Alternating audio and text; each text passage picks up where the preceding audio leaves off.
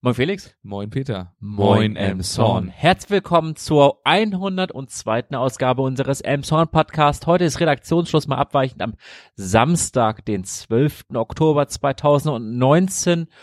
Und ja. Ja, es ist ein bisschen was passiert die Wochen. Ein bisschen was ist passiert. Äh, ein paar Aufregerthemen sind dabei. Äh, aber wir schauen mal in der Presseschau Genau, beziehungsweise heute fangen wir mal ein bisschen anders an, ne? Ja. Heute gehen wir eher in den Dialog am Anfang, würde ich fast sagen. Wir, und wir besinnen uns auf gute alte Zeiten. Genau. Und fangen gleich mal an, würde ich fast sagen. Und zwar gab es einen Brandbrief, kann man so sagen, ne, von Herrn äh, Walter Sauermilch. Genau, hat einen offenen Brief an die Fraktionen, an den Bürgervorsteher, an den Bürgermeister. An die Presse. Und an die Presse, also auch an uns so gesehen geschickt, ja. Und äh, wie es der Zufall so wollte, hatten wir jetzt gerade ein Interview mit ihm aufgenommen und haben hier nochmal einen kleinen O-Ton daraus für euch. Und außerdem ist die Zerstörung der Umwelt durch das Auto in einer katastrophalen Weise erkannt worden. Und jetzt beginnt es mir von der Jugend her ein bisschen an dem Stachel zu locken und äh, zu versuchen, wieder die menschengerechte Stadt weiterzuentwickeln.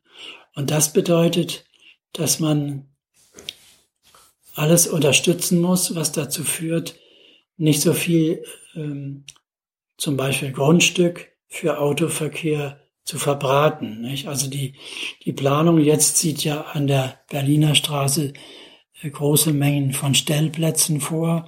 Na gut, darüber kann man diskutieren. Was man aber nicht diskutieren kann, ist äh, das Zerstören von Grundstück für Autos statt für die Menschen. Und das ist das, was wir gerne aufgreifen wollen in der Diskussion.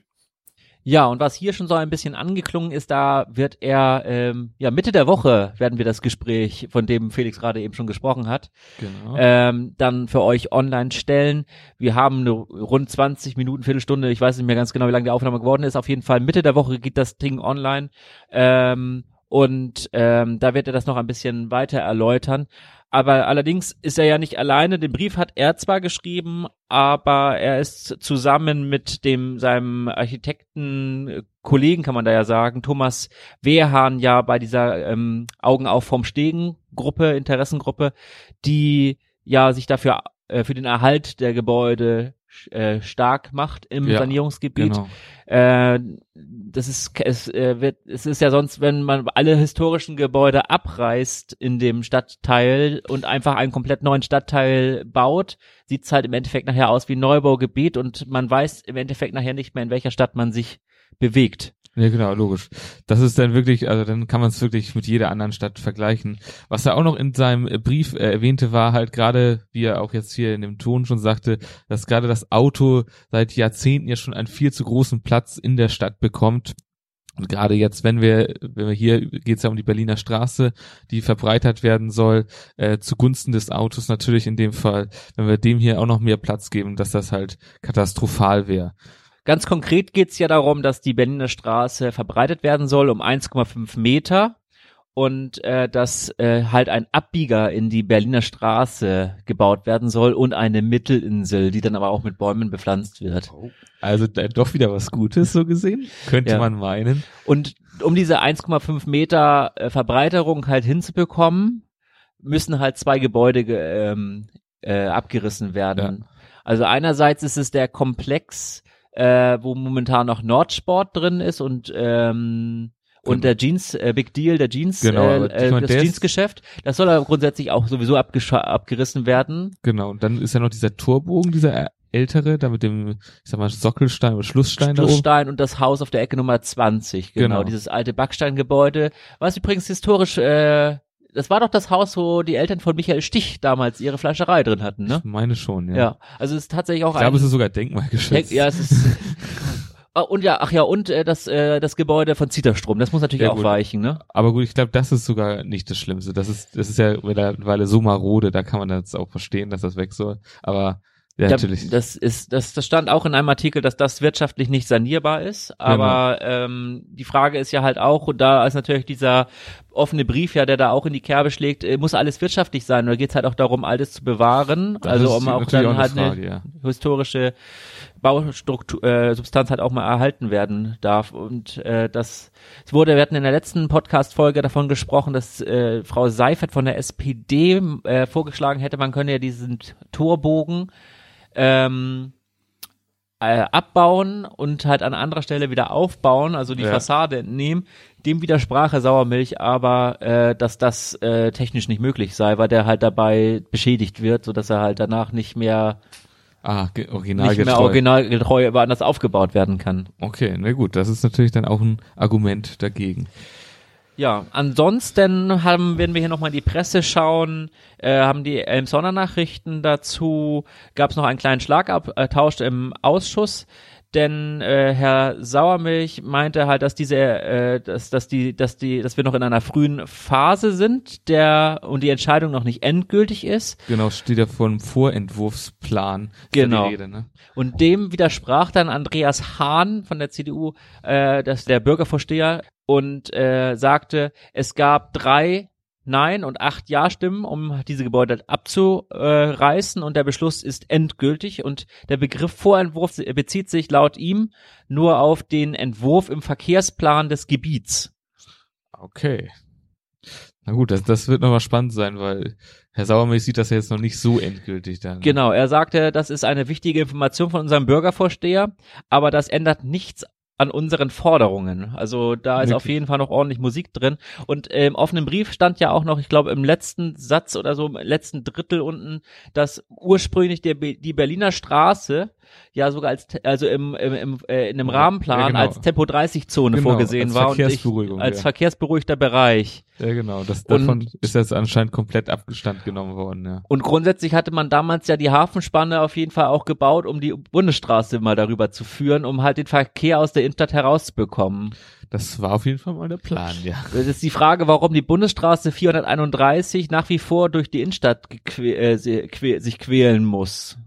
Und ja, äh, durch die Schulstraße, die jetzt ja auch nicht so das ist ja alles, äh, vor allen Dingen, das ist ja alles keine gute Lage. Also das kann man ja, ich glaube, jeder Autofahrer kennt diese Situation, es ist nicht schön, da lang zu fahren. Und es wird wahrscheinlich noch schlimmer werden dann. Ich, frage, ich meine, ich glaube, die Navis mittlerweile führen die auch alle über die, über die Hafenspangen rüber, ne? Also ich, ich denke mal, welches Navi sollte jetzt sagen, nee, die Bundesstraße geht hier durch die Innenstadt einmal komplett durch mit allen Ampeln. Nee, klar. Also das Navis äh, sind ja Bundesstraßen, egal. Ja. aber, ähm, aber gut, das ist ja nicht das Thema jetzt hier, genau. Aber es würde mich aber wirklich mal interessieren, warum äh, diese, warum die Hafenspange jetzt nicht irgendwie, dass das als Bundesstraße umgewidmet werden kann. Ich meine, es war ja früher auch so, dass die Badewanne der Stadt Emshorn gehört, obwohl die äh, Bundesstraße durchgeht. Stimmt auch. Also ja. es ist ja nur am Bauwerk kann es nicht liegen. Dann hatten sie irgendwann ja mal die äh, die äh, Ost-West-Brücke mit der Badewanne getauscht. Mhm. Also die Zuständigkeiten halt, ne? Ja, genau. Ja gut, das, das wäre mal interessant zu wissen. Da müsste man mal irgendwie gucken. Weil ich meine, jetzt an der Klappbrücke kann es nicht liegen. Oder äh, es gibt auch andere Bundesstraßen, die über Klappbrücken führen. Also ja, stimmt, das, das kann es eigentlich nicht sein. Hm. Also das es ist grundsätzlich mal äh, anzuzweifeln, warum in Emshorn eine Bundesstraße mitten durch die Innenstadt führen muss. Das stimmt wohl, ja. Ja, und, und, es gibt noch, und ähm, ich glaube, so, ich, ja. ich schau noch mal hier kurz noch mal durch, dass wir nichts vergessen haben. Aber genau, wir hatten alles, was wir hier uns herausgestrichen hatten, haben wir euch mitgeteilt. Bis auf äh, ja den Kommentar von Daniela Lottmann äh, von der Emsonner Nachrichten, die schrieb nämlich, dass ähm, die Positionen hier ganz klar sind, äh, dass die Augen auf vom Stegen will die Gebäude erhalten, Politik und Stadt wollen sie abreißen. Was letztlich an der Berliner Straße passiert wird, das liegt noch in weiter Ferne. Sicher äh, ist aber, was auf Facebook passieren wird, wenn irgendwann doch die Abrissbagger anrücken, dann wird nämlich geschimpft, lautstark, weil die Gebäude doch irgendwie zum Stadtbild gehören. Schade. Ich finde, statt später zu jammern, sollten sich die Bürger lieber jetzt zu Wort melden, äh, Beschwerden an die Politiker schicken oder Leserbriefe an unsere Zeitung. Demokratie ist keine Servicedienstleistung und wer jetzt nicht, und jetzt zitiere ich nochmal explizit, das Maul aufmacht, sollte später die Klappe halten. So Frau Lotter, äh, Frau ja. Lottmann. Jetzt habe ich sie auch den, den Namen hier. Genau. Ja. Ansteckende Krankheit von dir. ja, das kenne ich nur zu gut. Also vielen Dank an äh, ja, Frau Lottmann für diese genau. eindrücklichen Worte auf jeden Fall. Genau, ein sehr starker Kommentar, muss ja. man sagen. Gut, dann würde ich jetzt sagen, haben wir das Thema erstmal zur Gänze behandelt. Wie gesagt, das Interview folgt jetzt noch die nächsten Tage. Und jetzt gehen wir nochmal weiter. Wir haben noch ein, ich sag mal, etwas größeres Thema und hier geht es um einen, ja, ich weiß gar nicht, wie man es sagt, ich sag mal. Datenanalyse, ne? Datenanalyse, das klingt jetzt sehr, sehr trocken. Es geht hier konkret um den Kampf gegen Armut, konkret hier gegen Kinderarmut. Und zwar äh, ist im Kreis Pinneberg ist schon ein ziemlich großes Thema, kann man glaube ich sagen. Wir haben jetzt ein paar Zahlen von den äh, verschiedenen Kreisen, äh, von den verschiedenen Städten hier. Zum Beispiel Pinneberg hat wohl eine Kinderarmut so von 22,6 Prozent. Äh, Emshorn ist trauriger Spitzenreiter mit 27,9 Prozent, was schon extrem viel ist, wie ich finde. Gut, hier nochmal zu nennen, Kleinert Ende hat 4,3 Prozent. Und hier kommt es auch schon dazu, und zwar geht's hier bei der Kinderarmut, also in dem Fall um die Datenanalyse, äh, wie man da was gegen tun kann. Und da muss man zuerst mal, oder ist man jetzt dabei, sozusagen zu analysieren, wo man überhaupt helfen soll und äh, welchen Zielgruppen zum Beispiel. Sind es eher Familien, sind es Alleinerziehende, sind es äh, Leuten mit Migrationshintergrund? Und da ist man jetzt dabei, viele Daten anonymisiert natürlich zu analysieren, äh, um zu gucken, wo man damit Hilfen ansetzen kann. Äh, ja. Genau. Und das, das, ganz, das ganze Thema war, äh, war ein dreiminütiger Beitrag auch im NDR Schleswig-Holstein Magazin. Genau. Und äh, die Stadt Emshorn soll Modellregion im Kreis Pinneberg genau, stimmt, werden, ne? Genau. Da Weil soll, da soll das alles mal ausprobiert werden. Ich glaube jetzt die nächsten fünf oder zehn Jahre. Und da soll schon geguckt werden, wie dann die Ergebnisse sein werden, ne? Genau, weil äh, zum einen haben wir jetzt äh, haben wir jetzt Ergebnisse von von Städten. Da sind mögen jetzt kleine Kommunen, beispielsweise Ende jetzt äh, ja, äh, um da jetzt Ende als Beispiel zu nennen, natürlich äh, das äh, auf das ganze äh, Gemeindegebiet relativ gut abbilden. Aber in Emshorn beispielsweise ist es ja jetzt ja schon etwas anderes, ob man, ich möchte jetzt hier keine Stadtteile jetzt hier irgendwie hervor und her, nach hinten leben, aber es wurde halt sehr stark auf der Bericht äh, wurde im Bericht war natürlich der Fokus sehr stark auf Heinholz. Ja klar, logisch. Und das natürlich von diesen 27,9 Prozent natürlich proportional sehr viele in äh, Heinholz leben werden. Ich glaube, diese, diese, diese Quote, das ist ja innerstädtlich nochmal ganz klar anders äh, sozusagen aufgeteilt. Genau, und deswegen soll Emshorn halt jetzt äh, Modellregion werden, das halt äh, dass halt hier jetzt nicht nur die ganze Stadt als, also die Stadt als Ganzes mit diesen 27,9 Prozent dasteht, sondern halt dann wirklich die einzelnen Quartiere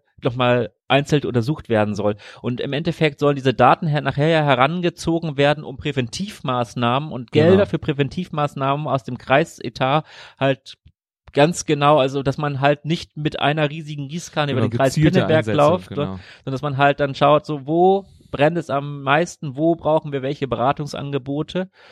Und da hat jetzt, wie gesagt, dieser Robert äh, Schwerin von der Kreisverwaltung, der diese Daten da ja erhebt und koordiniert und die Daten aus verschiedenen Quellen ja zusammen. Also es wurde ja gesagt, dass die auch von der Agentur für Arbeit und von der von, von der Kreisverwaltung an ja, sich, genau. weil sie Hilfen für die Erziehung zum Beispiel ja, genau. ähm, ähm, ja ausgeben, dass, dass, dass diese Daten halt aus diesen ganzen Quellen halt zusammengeführt werden, um halt dann diesen äh, ja ja, Atlas halt dann herausbringen zu können dann, ne? Genau, das kann man glaube ich so sagen. Ja. Und dann halt wirklich gezielte Präventivmaßnahmen dann weil Prävention immer günstiger ist als hinterher. Ja, das ist ja immer die Sache. Fangt früh an, fangt, Bildung ist halt der Schlüssel wieder. Da geht's ja auch ganz viel um Bildung in diesem Bereich. Äh, Gerade hier wurde ja auch immer gesagt, die Elternbildung ist ein großer, eine große, viel damit zu tun, äh, dass äh, Kinderarmut herrscht. Genau, da war war war, war da, da die Leitung die da, von der vom Haus der Begegnung war da auch noch äh, im Gespräch da. Genau. Ja. Na gut, dann würde ich sagen, gehen wir jetzt noch von diesem, ich sag mal, eher schwierigen Thema rüber in unsere Presseschau. In die Und, Kurznachrichten. Ja, eher in die Kurznachrichten, genau. Heute handeln wir die paar Nachrichten, die wir haben, eher kurz ab. Und ich fange gleich mal an, und zwar mit der guten alten Musik, und zwar mit unserem Philharmonieorchester, in diesem Fall Philharmonieorchester, äh, das wir hier haben. Und die haben jetzt wieder ein Konzert geplant und zwar am 19. Oktober um 19 Uhr in der Noct Akademie im Audimax. Dort wird es vor allen Dingen Filmmusik und Musical-Melodien zu hören geben. Ähm, und äh, man kann für 14 Euro sich ein Ticket dafür holen. Ja, äh, der Neubau der Anne-Frank-Schule wurde mittlerweile eingeweiht. Die haben ja einen neuen Trakt für die äh, Naturwissenschaftenfächer äh, gebaut mit Fachräumen und äh, wir haben da ja wirklich 5,1 Millionen Euro investiert und Maren Schramm, das ist die Schulleiterin, ähm, die sagt, wir können uns gar nicht mehr vorstellen, wie es ist, eine Englischarbeit ohne Rüttlerlärm im Hintergrund äh, zu bauen. Allerdings ganz verschont davon werden sie in der nächsten Zeit auch noch nicht bleiben, denn jetzt, äh, in, also im kommenden Jahr 2020, ist dann, dann die Moderation, äh, Modernisierung der alten Räume natürlich anstehend, Gut, so dass es da weitergeht. Aber auf jeden Fall wächst hier äh, ja eine neue Gemeinschaftsschule zusammen. Die Anne-Frank-Schule ist aus der Hauptschule Langeloh und der Realschule am Probstenfeld damals hervorgegangen und halt, ja, wie gesagt, im Zuge der Gemeinschaftsschulen dort, äh, ja, ein wächst da was zusammen. Im Übrigen ist diese Schule nicht nur MINT-Schule, sondern auch Zukunftsschule und Schule ohne Rassismus. Sehr schön. Gut, noch eine gute Nachricht und zwar die Dotierung äh, des Kulturpreises wurde von der Stadt erhöht auf einen Antrag der SPD und zwar war sie bis jetzt bei zweieinhalbtausend Euro und wird jetzt auf 3.500 Euro erhöht. Ähm, dieser Preis wird alle zwei Jahre vergeben. Ja, und wir hatten es eben schon gesagt, die Anne-Frank-Schule ist Schule ähm, gegen Rassismus und äh, diese, diese, ähm, ja, diese Schule ohne Rassismus gibt es seit 1995. Damals ist in Bonn die erste Schule, äh, Schule ohne Rassismus, Schule mit Courage geworden. Und heute sind es schon über 3000 in ganz Deutschland und dazu gehört jetzt auch die Schule von Schulleiter Andreas Wessling.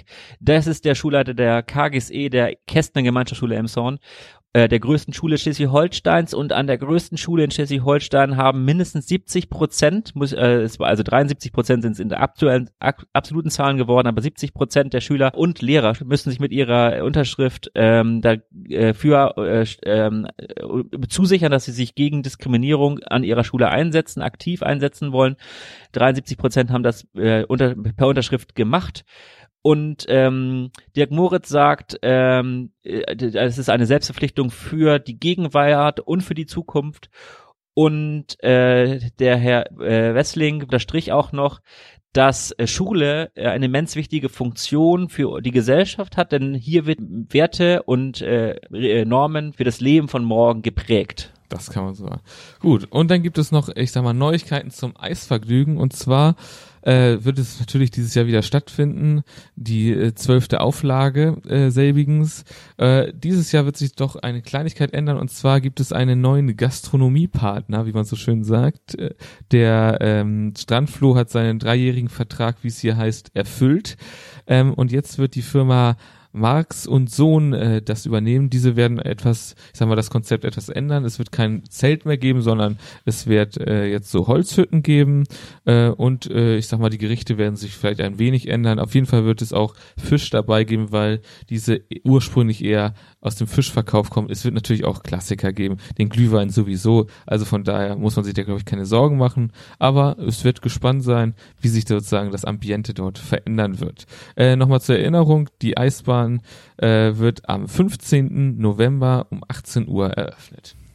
Also einen guten Monat hin. Ne? Ja, wir werden wahrscheinlich nochmal darauf hinweisen. Ich gehe davon aus. Ähm, und ähm, ab dem 21. Oktober werden in der Stadt Emshorn wieder Container für Herbstlaubentsorgung aufgestellt. Allerdings ist dieses Jahr ein etwas anderes, ein neues Konzept, denn es gibt dieses Jahr nur noch vier Standorte. Früher waren es deutlich mehr, die, die auch gewechselt haben. Jetzt gibt es nur noch vier zentrale Standorte. Die sind am Philosophenweg, am Steindammwiesenpark, auf der Festwiese, an der Ortsausfahrt Richtung Glückstadt an der Bundesstraße Straße äh, und auf dem Betriebshof der, an der Westerstraße. Und diese Container, wird hier nochmal im Artikel nochmal gesagt, sind ausschließlich dafür da, um ähm, Blätter aus, also Herbstlaub aus öffentlichen Räumen, also nicht von Privatgrundstücken ja, zu entsorgen. Und äh, insbesondere dann, wenn hier Kastanienbäume stehen mit dieser äh, Maniermotte, die ah. befallen sind. Okay. Gut, dann würde ich sagen, gehen wir jetzt über in den Wettersportverkehr. Gut, und ich fange mal mit dem Sport einfach an. Und zwar geht es hier um die Pirates. Die sind jetzt wirklich endgültig aufgestiegen, haben ihr Relegationsspiel gegen die Düsseldorfer Panthers gewonnen. Das war auch schon zur Halbzeit ziemlich klar. Da führten sie 21 zu 0. Ähm, der endgültige Stand war dann 34 zu 21 für unsere Pirates. Sie sind sehr glücklich, wissen aber auch, dass jetzt einiges bevorsteht, denn in der, sie steigen jetzt ja auf in die erste Football League, German Football League. Äh, das ist die höchste Liga in Deutschland, die es gibt für den Football. Ähm, das wird natürlich einige Anstrengungen hervorrufen. Sie werden einige Spieler neu verpflichten, was da alles auf einen zukommt. Neue Sponsoren werden sie suchen müssen dafür. Ähm, ja, auch äh, Herr Hatti hat sich kurz zu geäußert und ist sehr begeistert davon. Und äh, die Stadt Emshorn wird äh, auch sozusagen den Lizenzantrag für das Stadion und sowas stellen. Alles, was dafür nötig ist. Ja, genau. Aber gucken, was da an ähm, Reiseströmen dann ja auch das wird bedingt werden, ist. Ja. Man muss ja auch ein bisschen weiter fahren dann, ne? Das stimmt wohl. Zu Spielen, zu Auswärtsspielen, beziehungsweise auch Auswärtsgäste werden von weiter herkommen, dann genau. mutmaßlich, ne? Sehr wahrscheinlich. Ja, das Wetter. Das Wetter zeigt sich in den nächsten Tagen von seiner ja, herbstlichen Seite. Die oh. Sonne ist selten da, es ist teilweise stürmisch. Äh, Temperaturen bewegen sich bis höchstens 19 Grad. Nachts geht's runter bis auf 11 Grad und es regnet doch des öfteren mal. Okay. Also ideales Podcast-Hörwetter. Genau. Und wenn ihr einen Kamin habt, macht ihn ruhig mal an. Sehr schön. Und dann geht's äh, weiter zum Verkehr. Die Straßen sind wie immer okay. Berliner Straße ist noch nicht im Umbau, von daher mal gucken, wie es da weitergeht. Äh, und sonst die üblichen Baustellen sind leider immer noch da. Ja. Und wir haben diesmal wieder eine kuriose Schlussmeldung.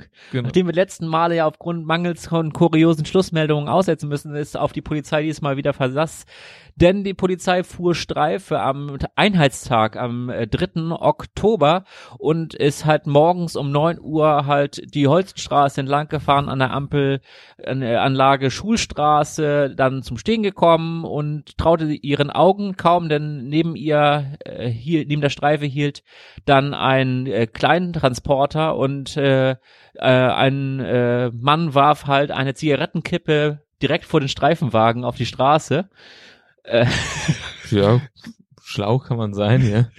ähm, ist halt eine Ordnungswidrigkeit, ne? Ver, ver, ver, ähm, vergiftet das äh, Grundwasser halt, ne? Ist nicht so gesund. Äh, daraufhin wollte, darauf, also die Polizisten wollten ihn nur daraufhin verwarnen, hatten halt dann mal gemacht, dann mach, äh, sagt, mach mal die Fenster hier runter. Und äh, dem kam er dann auch nach, aber links merkten die Polizisten dann ziemlich schnell, dass äh, äh, nicht nur äh, nicht nur äh, ja nicht nur äh, eine Zigarette geraucht wurde, sondern dass auch gut im äh, äh, Fahrzeug nach Alkohol roch und es wurden auch noch zwei leere Flaschen im Wageninneren festgestellt. Das, äh, die Blutprobe ergab nachher 1,51 Promille. Oh. Also das ist schon ein bisschen mehr, ja. Ja, so, so weit jetzt die kuriose Schlussmeldung. Es geht aber noch weiter. Oh. Also das, das, das Verfahren war für die Emsonner Beamten auf jeden Fall dann damit abgeschlossen. Äh, Trunkenheit im, äh, im, im Verkehr und halt diese Ordnungswidrigkeit. Allerdings kam dann äh, das, ja, das, das Wochenende ja auch, nach dem 3. Oktober war ja langes Wochenende und so wurde ein Fahrzeug auf der A23 im Kreis Dithmarschen an einer Autobahnraststätte dann herausgezogen, nachdem mehrere Leute dann bei der Polizei angerufen hatten und gesagt haben, der fährt so ein Fahrzeug, was immer mal zwischen der linken und der rechten Spur hin und her wechselt, ohne zu blinken. Okay. Und ähm, ja, es handelte sich dann um selbigen 25-jährigen Emsauner, der dann auf diesem Rastplatz dann ja von den Beamten, von dem dortigen Beamten dann halt aufgegriffen wurde. Und es ist wirklich ein trauriger Rekord, weil der werte Herr hatte halt fünf Promille Alkohol im Blut. Wow, okay. Also vier Promille sind schon manchmal tödlich. Also das äh, war an sich, also der war gut dabei. Gut im Training, kann man sagen. Wow, okay, das ist schon sehr. Also fünf Promille ist echt schon also wie gesagt, hier unfassbare 5 Promille, so titelt der Artikel der Norddeutschen Rundschau an dieser Stelle. Ja. Wow, ein trauriger Rekord. Na gut. Also lass das, lass das bleiben. Also besser ist es. Auf fahrt dann mit dem Öffentlichen. Genau, wenn schon so viel. Alkohol. Oder geht zu Fuß. Genau. Okay, gut. Dann äh, entlassen wir euch mit dieser Meldung in ja in die Woche. Und, äh, ja, ins Wochenende. Jetzt kommt ist ja noch ein Tag sogar. Ja. Wenn ihr das heute schon hört, habt ihr morgen noch einen Tag frei. Ist ja. Gut, okay. Dann ins Restwochenende. Und in eine gute Woche. Und wie gesagt, wir hören uns dann ja Mitte der nächsten Woche nochmal mit dem. Genau, stimmt. Mit dem, mit dem Herrn Sauermilch im Gespräch. Genau. Und sonst verbleiben wir wie immer. Mit den Worten, bleibt uns gewogen. Bleibt uns treu. In, in zwei, Wochen, Wochen wieder, wieder neu.